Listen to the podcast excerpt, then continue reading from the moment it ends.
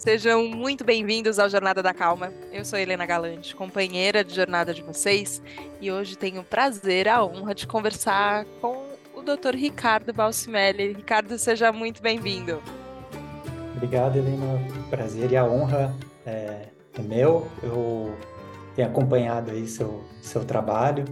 É incrível. Você que entrevistou o Dr. Gabor, o Plínio Kutait, uma galera tão incrível. Parabéns. Ah, agora tenho a, a chance de conversar com você, Ricardo, depois do nosso primeiro encontro, que foi é, no Espaço Awake, na clínica aqui, onde você atende também. Então, foi uma consulta daquelas consultas raras, onde a gente tem tempo de conversar e de se aprofundar em muitas coisas, mas eu fiquei desde então com vontade de fazer mais mil perguntas e conhecer mais da, da sua história, é, porque eu acho que tem uma abordagem que a gente tem sobre a saúde quando a gente pensa na nossa saúde física e que a gente separa absolutamente da nossa saúde mental como se, como se fosse outra coisa. E quando a gente começou ali falando justamente sobre a mente, né? Então, sobre um exercício de meditação que a gente fez juntos. Então, antes de começar a jornada aqui, a gente respirou um pouquinho juntos, mas foi muito legal porque eu acessei de novo aquele estado que, que lá na consulta a gente tinha treinado juntos, assim. É, eu fiquei pensando sobre quanto essa integração, na verdade, ela é fundamental, urgente, talvez, o oposto de calma, vamos com calma, não vamos com urgência para isso, mas a gente ainda me parece perdido, assim, como, como sociedade para olhar para isso. Você tem essa mesma sensação, Ricardo? Sim, acho que a gente teve, né, na questão da, da pandemia viral, mas a gente está agora numa pandemia de doenças mentais. Né? O, a depressão é uma das doenças mais incapacitantes no mundo, né? E faz, tem poucas políticas públicas é, focadas para esse, esse trabalho. Né? Não só políticas públicas, mas assim, se a gente for ver farmacologicamente, é, a gente tem vários antidepressivos, várias medicações, mas a gente, a gente tem trabalhos mostrando que as medicações psiquiátricas são as que mais efe apresentam efeitos colaterais pós-venda, né? pós legalização e entrar no mercado. Também temos uma outra situação que a gente tem vários antidepressivos, mas é, antidepressivos toleráveis né, pela população são apenas dois, né, isso de, baseado num artigo científico. Um deles é a fluoxetina, o Prozac, que foi ali criado nos anos 80. Então, dentre os dois, dois antidepressivos que são mais tolerados pela população, um tem 40 anos já de criação. Então, em 40 anos, a indústria farmacêutica fez um antidepressivo que é tolerado pela população. Então, acho que a gente tem que tem uma certa urgência mesmo de aumentar as pesquisas, aumentar as buscas por qualidade de vida e saúde mental. E e a gente tem, né? Tem coisas, se a gente olhar principalmente para o passado, ali, para as medicinas orientais, a prática de meditação, uma delas tem mostrado muito, é, níveis de evidência muito bons para redução de estresse, ansiedade e depressão. É, agora também é, parte do uso de acupuntura, fitoterápicos, os estudos agora bombando de psicodélicos. Então, parece que a, a, a ciência está caminhando para investigar algumas questões no museu ali, né? Que eu falo que as medicinas orientais são museus de grandes novidades. Então, é, pode ser que a gente comece a descobrir caminhos fora da medicação e que possam ajudar muito a população para essa questão de saúde mental. Agora, você mergulhou de cabeça nesses museus, né? É, teve a formação tradicional que, é, que a gente está acostumado da medicina, mas você se interessou. Eu queria ouvir um pouco sobre como foi esse primeiro. É, foi em outra época, não, não, não tem a ver com esse momento agora que a gente está vivendo, mas acho que também tem, talvez, gatilhos parecidos, não sei, mas como foi esse seu despertar e o seu mergulho que foi muito profundo, né? Assim, viagens intensamente e também uma, uma experimentação interna, né? Quando a gente está falando é, de é, cuidar de alguém, a gente também está falando de, às vezes, explorar como é a gente se cuidar, né? Sim. É, eu tive, acho que um, um despertar um tanto precoce, até isso pode ter gerado um caminho um pouco desorganizado demais, mas eu comecei uma busca até espiritual muito cedo, porque na época da né, meus amigos ali de escola estavam fazendo primeira comunhão e fazendo toda essa formação dentro, né, do catolicismo. Eu, minha mãe é judia, meu pai é católico, eles falaram: não, você não está fazendo nada disso porque a gente está esperando você escolher sua religião. E aí, até hoje, eu estou procurando ainda, né? Mas eu investiguei várias. Então, eu cheguei, enquanto meus amigos, nos, né, durante a semana, à noite, iam jogar futebol, eu ia para o centro espírita, eu ia para o centro de Umbanda, eu ia para o candomblé, eu ia para estudar ocultismo. Eu comecei a, a investigar todo esse aspecto e, e entrar em contato com essa, essa outra qualidade do ser humano que é muito interessante. E aí eu fui entrar na faculdade de medicina para fazer neurologia ou psiquiatria, para desvendar esses mistérios da mente humana, do cérebro. E é, é um pouco frustrante porque a gente entra em ambulatórios que muitas vezes trabalham mais supressão de sintoma do que tratar realmente a doença, né? É, ambulatórios que muitas vezes é, o foco principal é só o tratamento medicamentoso, se valoriza muito pouco a qualidade das emoções dos pacientes, até as questões espirituais, tudo isso que hoje a gente tem avançado e, e visto a, a importância, na faculdade de medicina a gente não, praticamente não vê. E durante a faculdade de medicina entrei em contato com a medicina tradicional chinesa, né? E aí, para mim, foi um, mergulho maravilhoso, porque se na, na psiquiatria ou na neurologia, se a pessoa tem ansiedade, é, preocupação, medo, raiva, tudo isso é estresse. Né? E já para as medicinas orientais, isso é muito diferente. Né? No ponto de vista pra, da medicina chinesa, a tristeza afeta o pulmão, o medo afeta os rins, a preocupação afeta o pâncreas. Então, a gente tem caminhos muito mais bem detalhados sobre a, o impacto das emoções no corpo e do corpo na mente, é, que me fascinou. Né? E aí eu fui estudar, fui fazendo pós-graduação, né, uma formação em medicina chinesa. Quando me formei, eu fui fazer a residência de medicina chinesa. Aí eu fui estudar medicina tibetana, fui lá para o Mentsekan, do Hospital de Medicina Tibetana em Dalai Lama. Depois fui estudar Ayurveda. E aí essa caminhada. Fui estudar ortomolecular, hoje eu estudo psicodélicos, então, tudo onde eu acredito na, na importância e no poder das medicações na medicina moderna, mas eu vejo que complementar esses tratamentos medicamentosos com outras formas de cuidado é muito importante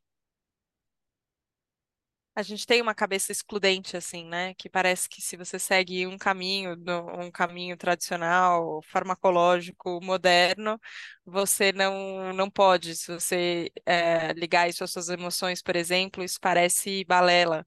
E é curioso, né? Porque a gente. É, e eu tomo muito cuidado, assim, né? É, no, você comentou sobre o Dr. Gabor que é, eu entrevistei recentemente. Eu estou lendo O Mito do Normal, né? O livro que ele, que ele escreveu, que eu estou achando muito interessante sobre como a gente desconsidera fatores estatísticos, assim, de doenças que é, autoimunes ou doenças crônicas, enfim, que são mais recorrentes numa parcela da população que passa por experiências emocionais parecidas. E a gente desconsidera esse fato como se isso não, não tivesse impacto, né? Então, o impacto do preconceito, é, o impacto da, da falta de afeto na infância, enfim, todas essas coisas que, que, nos, que nos moldam. Mas eu fico pensando que quando a gente vai no médico, assim, normalmente a nossa ideia é vai, Ricardo, eu preciso de uma solução, eu preciso de uma solução rápida, é, e você, é sua responsabilidade agora, você vai cuidar de mim. É, e até depois que a gente teve esse, esse primeiro encontro, essa primeira consulta, é, você me falou sobre um retiro que você ia fazer logo na sequência, que você falou, Helena, tem coisas que não dá, a gente não consegue, no período de uma consulta, abordar tudo o que a gente precisa abordar para para o que de fato as pessoas precisam para se cuidarem. E eu fiquei pensando nisso, assim, sobre como é o formato, até, até como outros países, não sei como funciona na medicina chinesa ou na Ayurveda, como é que é essa, esse protocolo, né, desse encontro paciente-médico eh, e essa vontade de cuidar, porque às vezes eu tenho a impressão que é uma vida para a gente construir uma vida saudável, né? Parece que em uma hora que seja, já é uma consulta longa normalmente, né? Mas em uma hora de consulta, parece que é muito pouco que a gente consegue, é, de fato, se aprofundar. Você vive, assim, uma espécie de sentimento de impotência, às vezes, diante da, da situação que se apresenta, ou você foi buscando também outras formas de, de abordar isso para dar conta dessas necessidades? Então, Helena, é, sofri já de muita angústia por querer entregar muito e não conseguir para os pacientes, né? Uhum, Então, o que acontece? Você falou, né, que, que muitas vezes o tempo é muito curto e é, porque o ser humano é um bicho muito complexo. Então, o corpo influencia a mente, a mente influencia o corpo, as estações do ano influenciam o corpo, influencia a mente. Então, é um sistema muito complexo. E numa consulta de uma hora, duas horas, é, não é possível abordar muitas vezes tudo. E mais interessante do que isso é a saúde está na mão do paciente. Ele tem que se estudar, ele tem que se entender. Né? Então, é, por exemplo, uma pessoa que compra um carro, é, olha ali para o painel, um monte de a pessoa quando compra um carro dá uma olhadinha ali no manual, né? Então, mesmo que tenha carros com luzes e botões semelhantes, é importante você tomar conhecimento, e essa palavra hoje muito usada, do se empoderar, você tem que se empoderar da sua saúde, né? Não é terceirizar para o médico, né? ou terceirizar para o plano de saúde. Você tem que entender como o seu corpo funciona, porque esse é um, um equívoco que eu vejo da medicina moderna, de buscar entender que todo corpo é igual, né? mas hoje as medicinas orientais têm uma especificidade muito maior, entendendo que pessoas, por exemplo, com uma constituição mais longilínea, vai ter um metabolismo muito diferente de uma pessoa né, brevilínea, de ombros largos, quadril largo.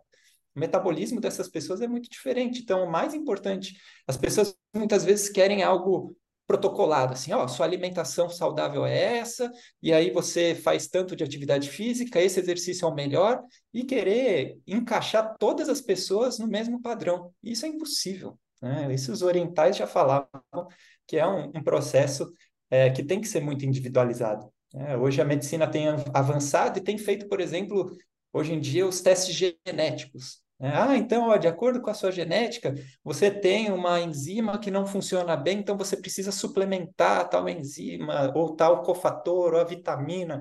Não, isso é ótimo. E o que eu acho muito interessante é que é, muitas vezes essas vitaminas prescritas para esse fator genético é o que os orientais já prescreveriam para essa pessoa com essa constituição. Né? Então, o que eu acho mais incrível é, por ter feito a medicina moderna e ter estudado essas outras, é, conseguir ler um teste genético, mas olhar a constituição da pessoa, as queixas, o pulso, e conseguir chegar no, no mesmo diagnóstico. Né? Então, é como você falou, é, é, é integrar, né? não precisa ser divergente. Hoje eu vejo quanto mais a medicina evolui, mais ela vem comprovando o que as medicinas orientais falavam. E aí isso foi passando um pouco da minha angústia, né? Fazer, conseguir conectar todas essas medicinas. É, mas o que eu falo para a pessoa, se você realmente quer saúde, você precisa conhecer muito bem o seu corpo. Você precisa entender a interação do seu corpo com as estações do ano, por exemplo. Então, ah, vou fazer uma dieta de duas mil calorias. Tá bom, mas você vai fazer isso no verão de 40 graus ou no inverno de 12? Você vai comer a mesma quantidade de caloria? é, você precisa se observar e sentir o corpo e buscar conhecer, né? A busca pelo conhecimento de quem já estudou isso milhares de anos atrás é muito rico. Agora você comentou sobre o seu objeto de estudo mais recente, né, que são os psicodélicos, e a gente conversou um pouco sobre isso também, é, e eu acho que a gente tem um, eu acho não, né? A gente está vivendo um novo boom de estudos, né? Sobre, de interesse sobre os psicodélicos e de estudos sobre os psicodélicos.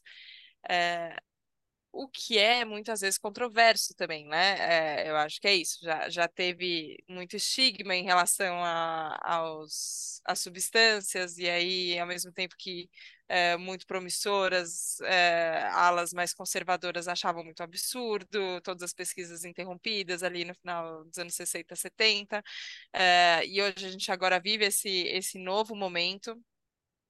Como, como você enxerga que a gente pode talvez ter mais maturidade para lidar com as coisas sem o oba-oba, mas ao mesmo tempo sem desperdiçar o potencial que de fato tem. É, como você chegou nos psicodélicos? Vai, Ricardo, acho que vale. Sim. Então, Helena, acho que tem algumas questões aí, né? A, bom, a, a gente vive num meio social, então, social e a política influenciam muito, e a gente sabe que a demonização dos psicodélicos vieram principalmente com a onda é, de repressão ali do, principalmente nos Estados Unidos, na época da Guerra do Vietnã, tudo mais, né? É, movimento de contracultura que estava muito associado ao uso dessas substâncias, mas é, tendo essa queda desse, dessa, dessa, desse fervor político, os estudos hoje em dia têm mostrado que essas substâncias são extremamente seguras. Né? Então, é, tem sim contraindicações, né? Então, pacientes com quadros é, pessoais ou familiares de esquizofrenia, bipolaridade, tudo mais, hoje em dia os estudos contraindicam, mas, por exemplo, essa, uma boa parte dessas substâncias não tem dose letal. Então a gente pensa, olha que interessante, porque álcool tem dose letal, é, cigarro, nicotina tem dose letal, né? Muitas medicações têm dose letal e essas substâncias não têm. Então, é muito interessante. Por um lado, sim, é, é, essas substâncias elas, elas têm uma capacidade de gerar uma alteração de consciência é, muito intensa, né? E aí é, vem aquelas histórias de, nossa, eu conheço uma pessoa que tomou e não voltou mais, né? Teve uma alteração ali que, de consciência e que depois disso, nossa, ela não conseguiu, né, mais ser funcional. Mas hoje a gente sabe que o que acontece, essa substância, né, o próprio termo psicodélicos, psicon vem de é, mente ou alma, e délions é revelar. Então ele traz revelações profundas da mente humana, da, da alma, da espiritualidade. E dependendo do ambiente em que a pessoa faz uso de uma substância dessa, realmente ela pode viver uma experiência meio traumática, né? E ser uma experiência muito difícil. Mas em ambientes controlados, né? Hoje as pesquisas são feitas em ambiente de consultório mesmo, com é, geralmente um consultório bem confortável, bem acolhedor, em que o paciente fica num, num, sofá com dois psicoterapeutas, geralmente um homem e uma mulher, com uma playlist de música que geralmente é muito importante para evocar emoções para serem trabalhadas, né, os processos emocionais e, e psicológicos, mentais. Então, é um ambiente muito seguro e que, com isso, a pessoa geralmente tem experiências muito positivas e que acabam ajudando no tratamento de diversas doenças. Né? E o meu caminho dentro dos psicodélicos, é, bom, dentro do, do estudo das medicinas orientais, a gente já se depara, principalmente quando a gente vai estudar yoga. Né? Então, dentro do yoga, é interessante porque a gente estuda né, que o patrono do yoga é Shiva, então aquela deidade azul com um tridente. Né? E um dos nomes de Shiva, né? na Índia, as deidades muitas vezes têm vários nomes é, que geralmente representam as características dessa divindade. Um dos nomes de Shiva é Banga, e Banga significa maconha, né? a cannabis. Então, é muito interessante porque hoje em dia você vê algumas práticas do, de yoga, é, algumas linhas é, em que as pessoas falam, não, porque o uso de substâncias que alteram a consciência não deveria ser usado por quem pratica yoga e não sei o quê, mas assim, o cara que trouxe isso para a Terra, do que vocês acreditam, era um dos nomes dele é uma substância que altera a consciência. Né? E dentro dessas linhas, é, de algumas linhas dentro do estudo do yoga, é, eles utilizavam muitas substâncias para ter essa alteração do estado da consciência para ampliar a consciência. Né? E isso é, muitas vezes foi é, o que ajudou a, a, essa percepção mais refinada do ser humano. Né? Então, é, fala-se muito de substâncias dentro do yoga que fazem você ter essa, essa percepção ampliada do, do corpo humano, da mente, do, do próprio planeta. Né? E, e isso tem um valor muito terapêutico. Então, eu entrei em contato primeiro através dessa, desse tipo de, de estudo, e depois é, eu fui estudando por conta, através de, de, artigos científicos, de livros, e aí fui fazer uma formação né, no Instituto Faneros, que é incrível, tive aula com é, um dos médicos né, mais que mais tem experiência clínica, né, são médicos norte-americanos que fazem parte dos dos protocolos de MDMA para transtorno de estresse pós-traumático, principalmente veteranos de guerra, né, que Estados Unidos é cheio de veteranos de guerra, que fazem ali décadas de psicoterapia e medicações e mesmo assim não têm uma qualidade de vida muito boa. E através do uso dessas substâncias, incrivelmente, com duas, três é, sessões com o uso dessas substâncias, eles têm é, um, uma melhora da qualidade de vida e uma redução de sintomas muito significativa.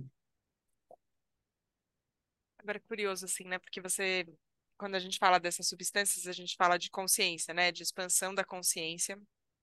E recentemente, uma outra conversa que não foi nem no Jornada da Calma, é, mas foi com, com o Richard Tarnas, que, que estuda, enfim, história, astrologia é, e também psicodélicos, tem toda essa, essa, enfim, essa área de estudo ampliada, né, que às vezes é raro da gente encontrar, mas tem essas pessoas pessoas como você que vão é, se, ah, se especializando em, em, assuntos diversos, o que eu acho que é muito útil, assim. E ele me falou sobre consciência desse ponto de vista que você falou de, de incluir, inclusive, a Terra, né? Assim, a gente pensa normalmente consciência de um jeito muito individualista, assim, né?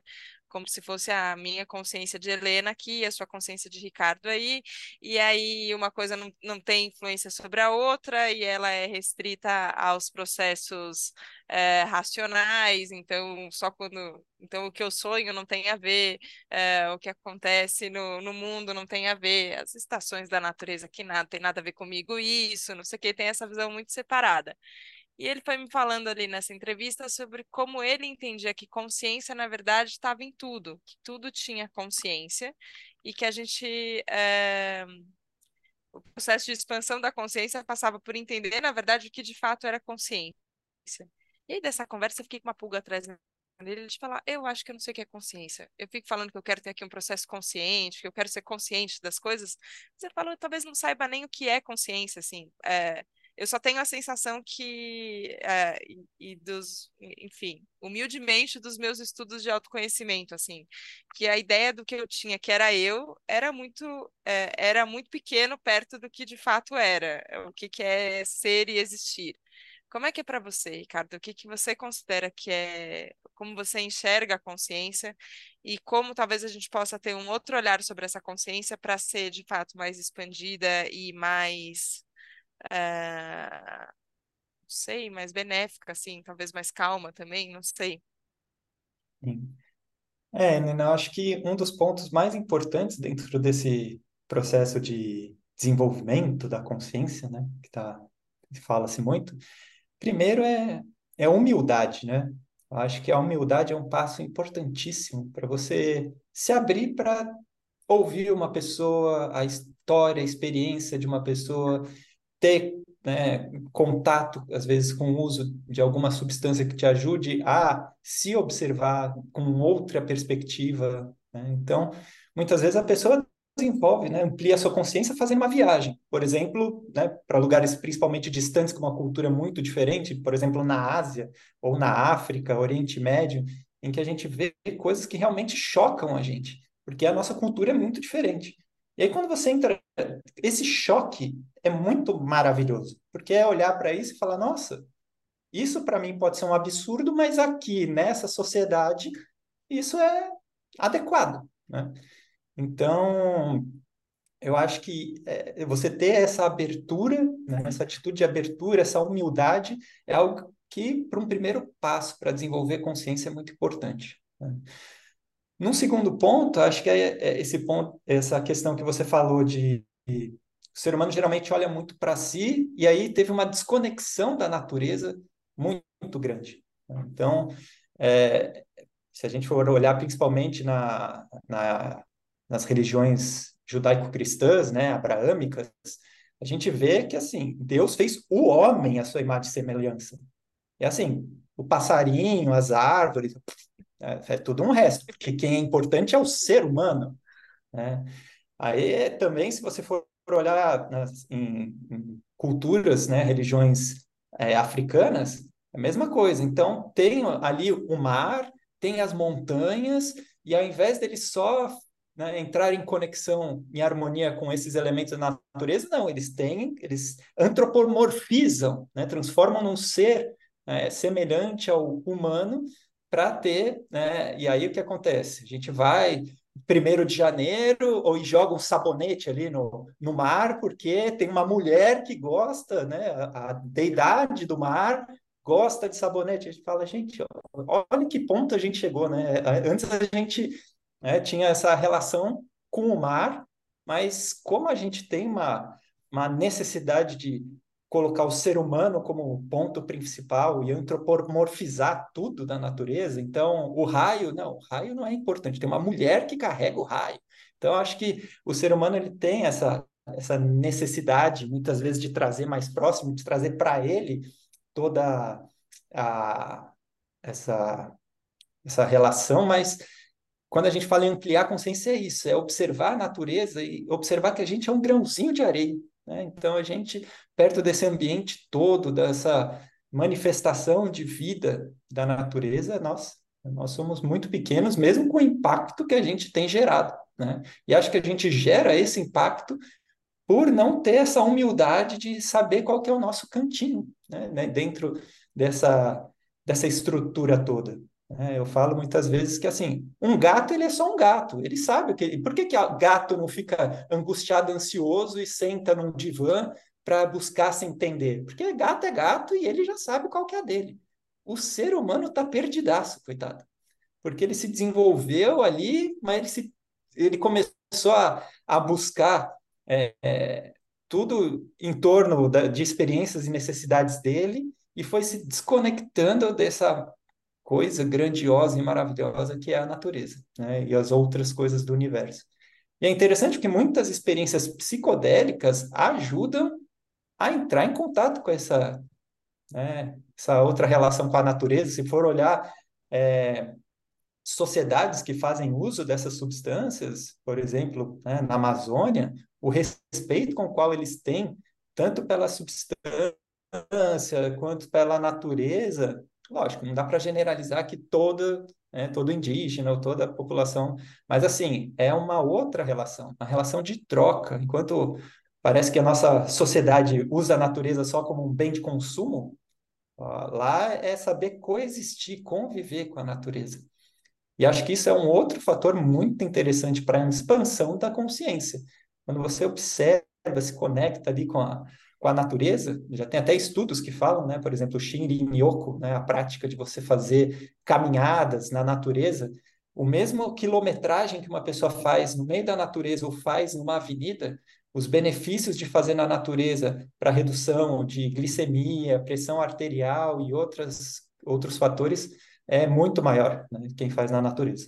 Então, ter essa, essa relação com a natureza eu acho que é um fator, além de benefício físico, é um fator de desenvolvimento de consciência, né? porque contemplar a natureza eu acho que é um, um caminho para essa essa paz, para essa tranquilidade que hoje em dia a gente busca trabalhando, trabalhando, juntando, juntando e para fazer alguma coisa que daí vai trazer um, um prazer efêmero, uma liberação de dopamina incrível, que daí vai ter como rebote uma queda de dopamina e ali uma compulsão, um desejo, às vezes uma dependência, né? que é outra coisa que essas substâncias não trazem, porque geralmente elas trabalham em, em, em receptores de serotonina e não de dopamina. Então, café vicia mais do que substâncias psicodélicas, por exemplo.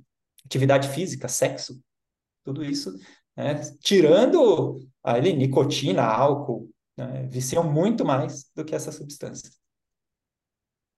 Sim. Mas sabe que você falou sobre essa capacidade de contemplação, né? De contemplar a natureza, é, de observação. E eu fiquei pensando sobre o quanto a, a gente, eu me coloco nessa posição, acha difícil a proposta meditativa mais simples, né? De então você vai sentar e você vai respirar. Enfim, tem muitas técnicas e, e eu acho que isso é legal do até do, do mind training, né? De entender qual, qual qual técnica meditativa às vezes funciona melhor, como você se adapta, como você se é, sente mais conforto e consegue ir mais profundamente nessa meditação. Mas, mas tem o simples, que eu acho que nesse caso o senso comum ele traz alguma informação. Senta lá, então, e fica. Medita dois minutos, cinco minutos, vinte minutos e tal. E normalmente as pessoas falam, até quando quando me apresento alguém não sabe do Jornada da Calma, eu conto do Jornada da Calma, a pessoa fala, ai, mas não consigo meditar. Não, é terrível, muito difícil, não é para mim, imagina. Nossa, já tentei mais isso, mais aquilo, mas é, a gente tem uma euforia, inclusive, para falar sobre a meditação e, e, como ela não é para gente, né, de, de muitas formas. E eu fico pensando quanto essa é, técnica que é simples, mas é zero simplista, porque no final você acaba mergulhando num monte de coisas que existe dentro da gente, né, que tem na nossa mente, que tem nas nossas emoções, mas no fim não é requerido muita coisa também, né, assim, é, faça uma prática, é, seja constante nessa prática e sustente os benefícios dessa prática.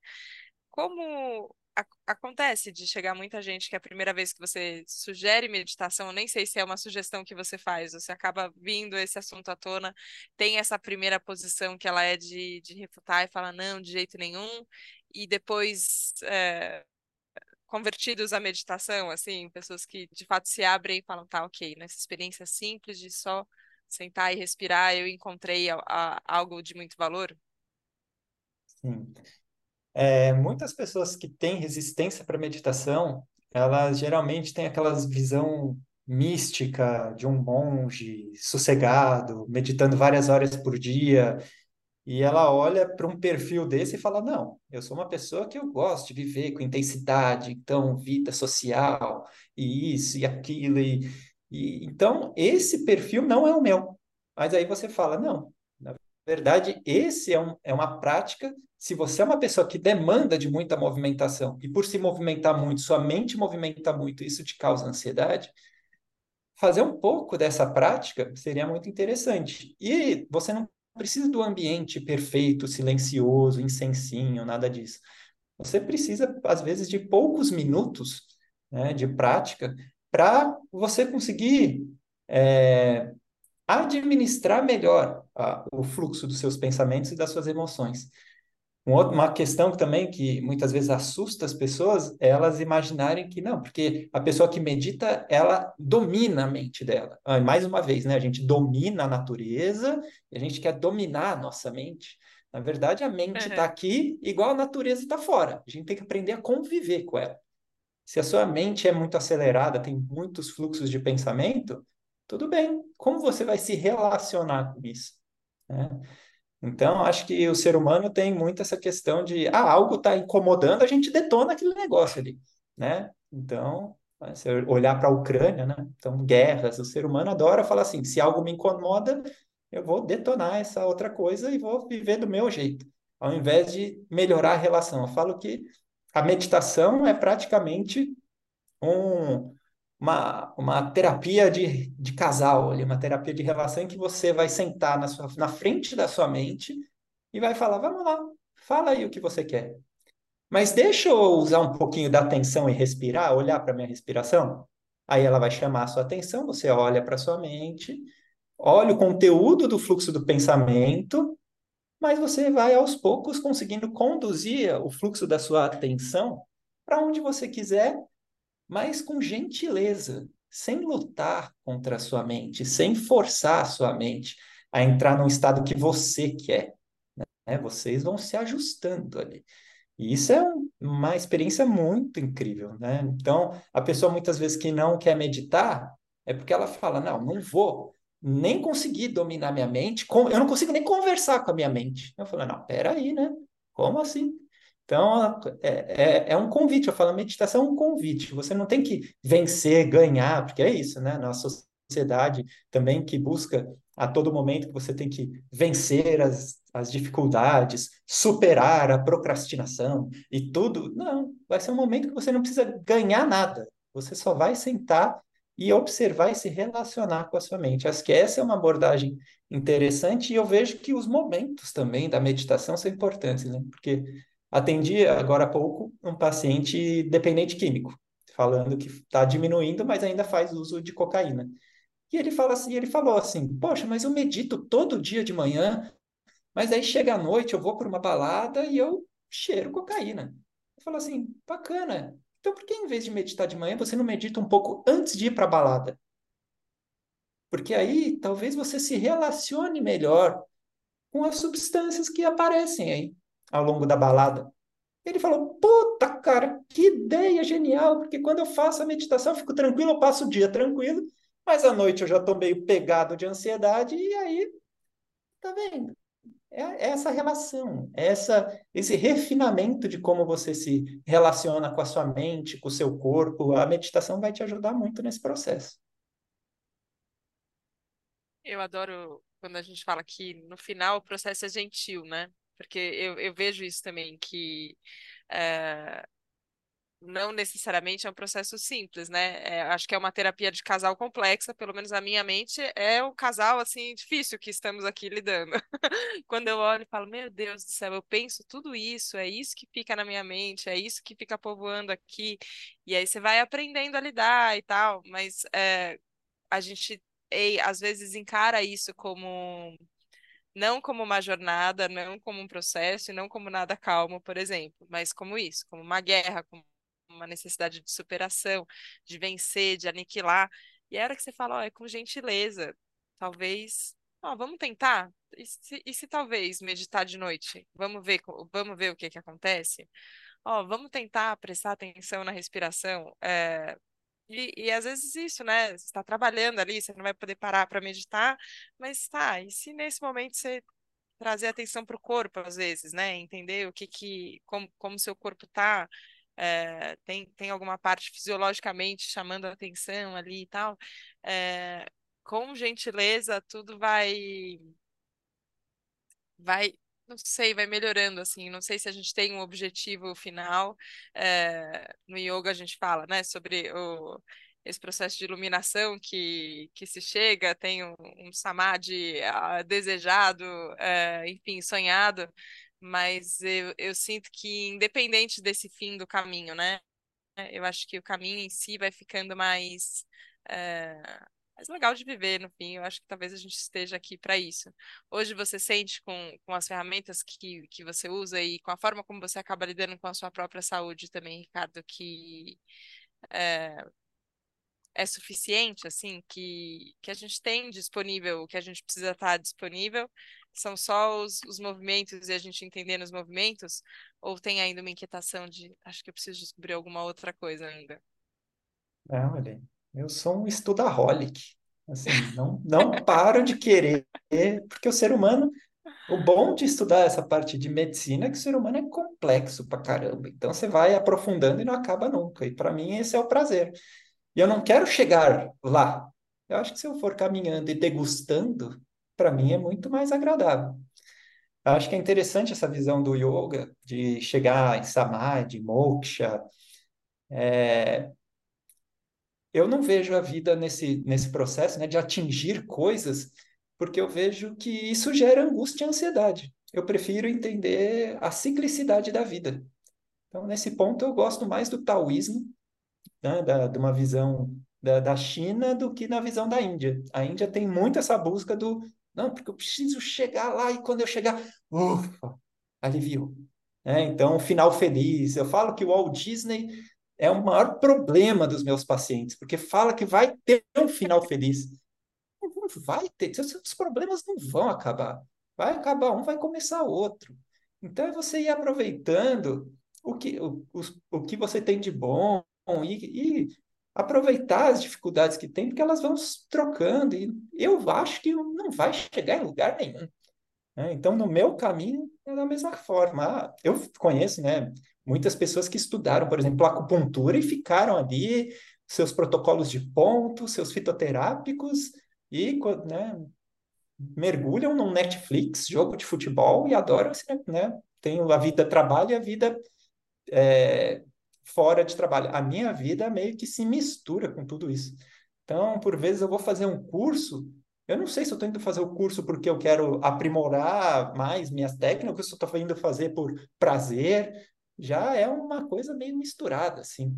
Mas é isso, eu vejo que esse, é, essa, esse desejo por compreender o ser humano na sua profundidade é o que me motiva e sem a angústia de querer chegar em lugar nenhum. Para mim tá tudo certo onde eu tô e o quanto eu tô indo. O Zen Budismo fala, tem uma frase que eu acho maravilhosa, que é assim, sentar para meditar já é a própria iluminação.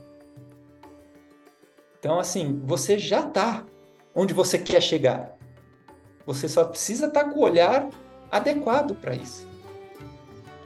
Então, eu prefiro essa forma do que buscar um estado em que ah, acabaram todos os problemas, ufa, cheguei nesse lugar. Não, sei se chega, não. Então, eu vou dizer que eu estou exatamente onde eu queria estar. é, e onde é, a gente não sabia muito aonde, quando a gente começa uma conversa, né, aonde ela vai chegar.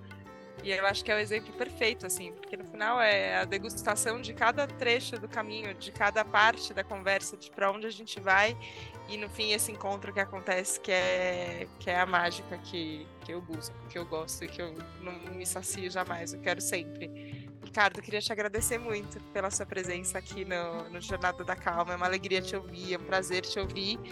E queria te convidar para dizer aonde, se a gente quiser, enfim, saber mais sobre o que você estuda, o que você está, enfim, pesquisando, onde a gente te encontra. Eu que agradeço mesmo pelo convite. E, bom, onde eu tenho. É, onde eu me disponibilizo mais do meu trabalho, do, das minhas pesquisas, é no Instagram. Então é dr.ricardobalcimelli. E Bom, aí eu também tenho esse, esse trabalho que transita em vários lugares, né? Então, estou né, no meu consultório, estou em retiros, estou em, em congressos, estou em palestras, muitas vezes em, em, eventos de empresas, dando palestra. Então, estou transitando por aí. Né? E, mas onde eu estou mais, mais firmeza mesmo, colocando conteúdos é no Instagram boa, sigam, porque é muito legal de acompanhar e eu acho que vai abrindo muitas. É, muitas novas possibilidades. Eu acho que, no fim, é isso que a gente precisa. Ricardo, obrigada mais uma vez, uma alegria. E obrigada a você que nos acompanhou hoje aqui no Jornada da Calma. É, como foi para você? É, muitas, muitas portas aí também mentais se abrindo, talvez um outro olhar sobre a nossa saúde e cuidado. Que bom. Obrigada. Obrigada por vir, obrigada por dar o play neste episódio. Obrigada pela confiança e pela abertura. E a gente se vê na próxima segunda, no próximo Jornada da Calma. Um beijo. Tchau, tchau.